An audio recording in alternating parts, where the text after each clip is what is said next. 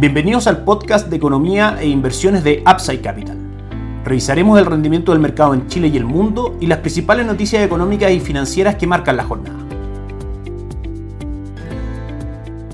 Muy buenas tardes, ¿cómo están ustedes? Soy Ramiro Galeano, fundador de Upside Capital. Les doy la bienvenida a otra edición más de mercados en Upside Capital. Hoy, miércoles 22 de junio de 2022. Lamentablemente, en un horario un poco más tarde de lo habitual, algunos compromisos en nuestra agenda nos impidieron estar durante la mañana analizando el mercado y conectados, por supuesto, grabando este podcast. Sin embargo, ya estamos en línea para analizar lo que ocurre en el mercado, tanto en Chile y en el mundo. Mañana, por supuesto, pretendemos recuperar el horario normal en el que ponemos a disposición este podcast a nuestros clientes y a cualquier persona interesada en conocer lo que está ocurriendo en los mercados tanto en Chile como en el mundo. El día de hoy les recomendamos un artículo de El Diario Financiero en su edición de papel, específicamente el artículo que titula Banco of America asigna un 40% de probabilidad de recesión en 2023 y advierte de riesgos de política e inversión para Chile. Se espera que el IPC estimado para Chile en 2023 sea un 6.4% y que el crecimiento del Producto Interno Bruto esté para este año en el rango del 2.5% fija tres variables para la economía mundial como variables de preocupación, la guerra entre Rusia y Ucrania, confinamientos en China por COVID-19 y las condiciones financieras más estrictas, es decir, la alza de tasa, es a todas luces desde nuestro punto de vista, desde este informe Banco of America y varios más que hemos tenido la oportunidad de analizar, son los tres factores que claramente marcan la incertidumbre del mercado. También otro dato importante revela que es poco probable que el menor crecimiento y como consecuencia una posible recesión en el mundo lleve a una crisis fuerte como lo fue, por ejemplo, la crisis subprime del 2008 y que por ende esa recesión que podría darse sería de carácter leve y de corta duración. Destaca también, por supuesto, que hay riesgo en el ámbito político y que la nueva constitución está afectando la inversión y las podría seguir afectando en el futuro. Claramente esto es así. Cualquier cambio en las reglas del juego y una incertidumbre asociada al proceso claramente genera un efecto negativo en inversiones, valor de los activos, etc. Ve también un IPC para este año del 10.5% y una expansión del Producto Interno Bruto para el 2023 del 0%.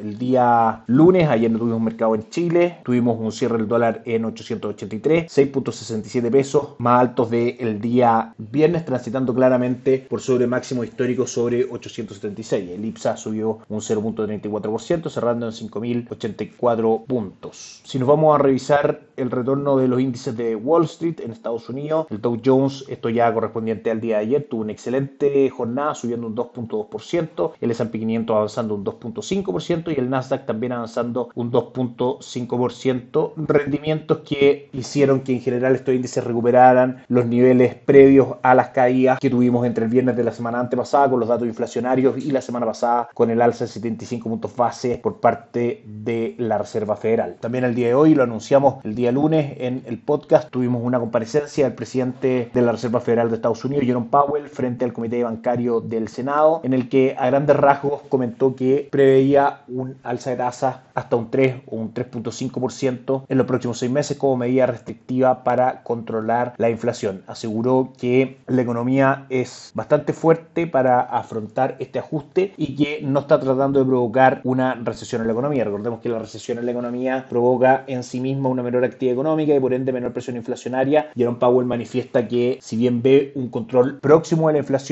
llegando al 2%, que es la meta de la Reserva Federal. Esto no debiese provocar una recesión en Estados Unidos. Recordemos que en su última reunión de política monetaria la Fed subió 75 puntos base la tasa, el ajuste más agresivo en los últimos 28 años. Y también comenta que faltarían unos 3 o 4 ajustes más de 50 puntos base durante este año. También manifiesta que será bastante dato dependiente, es decir, que a medida que se vayan conociendo las cifras macroeconómicas, tanto de Producto Interno Bruto, especialmente las de inflación, por supuesto, cual cualquier cifra ligada con el aumento de los precios van a ir siendo referencias para poder tomar decisiones más definitivas de tasa de política monetaria. En ese contexto, y también con un calendario económico que marca un IPC anual del 9.1% versus al 9.1% esperado, en su medición mensual sube solamente un 0.1% extra, se esperaba 0.6 y marca 0.7. Todos estos datos del Reino Unido. Si la inflación en Canadá marcó niveles bastante superiores esperados en su medición subyacente del 5.9%, finalmente arrojó un 6.1%. Son las noticias más importantes junto con la comparecencia de Powell frente al Senado, que es la noticia que acabamos de mencionar. Y con esto vamos a revisar los mercados alrededor del mundo. El IPSA sube a esta hora un 0.24%. Las mayores alzas son Vapores, Andina y CCU subiendo prácticamente un 5, un 3.27 y un 2.57% respectivamente. Sokimichi un poco más abajo subiendo un 2.13%. Dentro de las principales caídas, la DAM que cae hoy día un